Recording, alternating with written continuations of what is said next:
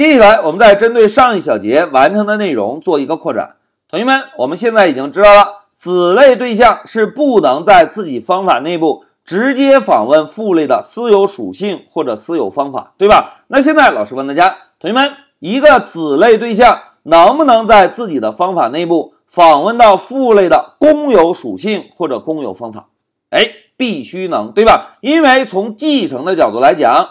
子类拥有父类的所有属性和方法，既然是父类的公有属性和公有方法，子类对象当然可以在自己的方法内部直接访问父类的公有属性和公有方法，对吧？那在这一小节中啊，我们呢就先在父类中定一个公有方法，然后用代码来验证一下，我们能不能在主程序中以及子类对象的方法中。访问到父类中定义的公有属性以及公有方法。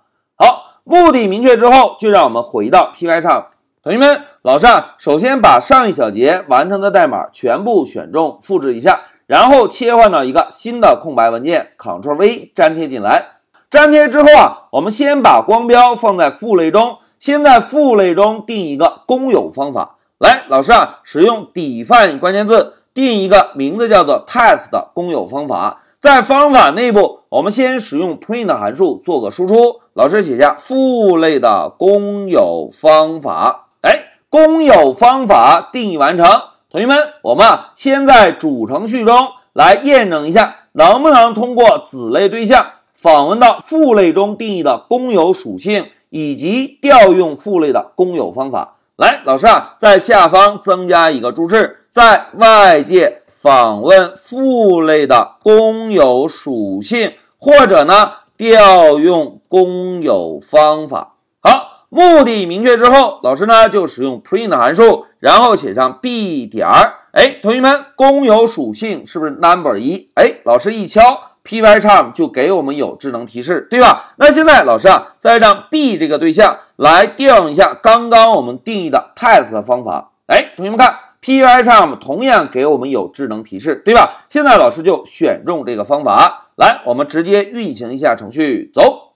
哎，同学们看，控制台输出了公有属性值是一百，在父类中定义的公有方法是不是同样也可以被执行？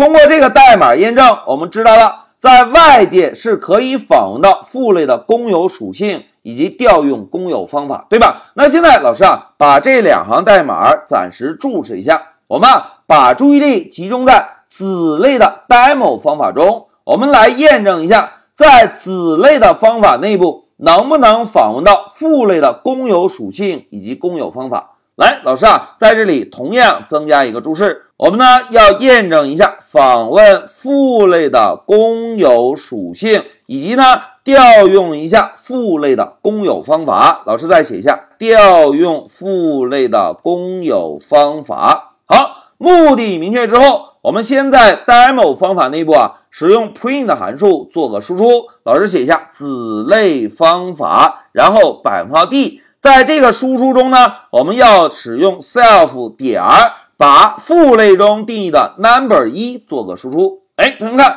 ，Pycharm 同样给我们有智能提示，对吧？那老师呢就选中这个公有属性。接下来我们啊再使用 self 点来调用一下父类中定义的 test 的方法。哎，同学们看，同样也有智能提示，对吧？那现在老师啊就选中这个公有方法，我们来执行一下。看看主程序中让子类对象调用 demo 方法的时候，这两句代码能不能正常执行？来，我们 Shift F 十走。哎，同学们看，子类方法中把父类定义的公有属性做了一个输出，同时在子类方法中，是不是同样也可以调用到父类中定义的公有方法，对吧？好，讲到这里，先让我们回到笔记。同学们，在这一小节中啊，我们先验证了一下。子类对象是可以在自己的方法内部访问到父类的公有属性以及公有方法，对吧？那现在同学们考虑一下，既然子类对象能够调用父类的公有方法，那么如果我们在父类的公有方法中访问父类的私有属性和私有方法，这样的代码还能够正常执行吗？来，让我们回到 Pycharm 继续演练。同学们，再接下来啊，我们要验证一下，如果在父类的公有方法内部访问父类的私有属性，或者调用父类的私有方法，在子类对象中调用父类的公有方法时，程序会不会出现问题？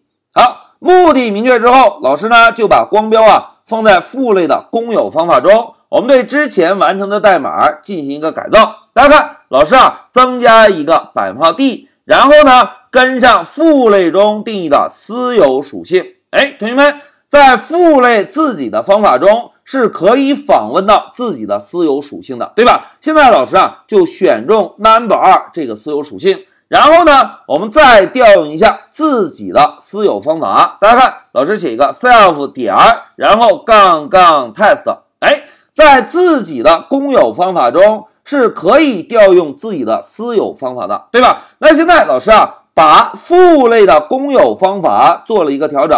同学们，老师有改动过子类的 demo 方法吗？哎，并没有，对吧？在子类中，我们仍然是单纯的调用了一下父类的公有方法。那现在改造完成，我们再来运行一下程序，看看在父类的公有方法中。能不能把自己的私有属性输出在控制台，以及能不能调用自己的私有方法？来，我们运行一下，走。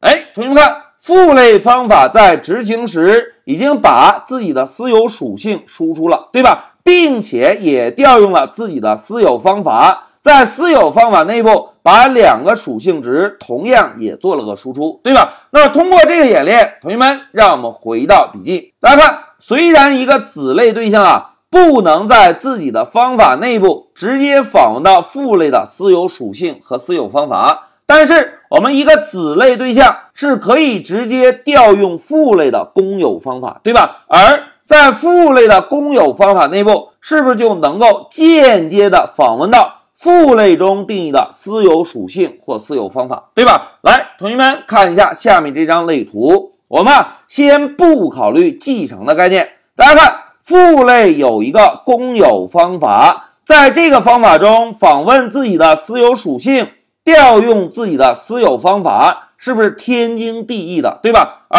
作为一个子类对象，是可以来调用父类的公有方法的。那既然能调用父类的公有方法，是不是就可以间接的通过这个公有方法？访问到父类中定义的私有属性以及私有方法，哎，这个就是在这一小节给大家针对父类的私有属性和私有方法做了一个扩展。一句话讲，子类对象不能直接在自己方法内部访问父类的私有属性或私有方法，但是子类对象可以间接的通过父类的公有方法怎么样？哎，间接的访问到。父类中定义的私有属性或私有方法。讲到这里，老师就暂停一下视频。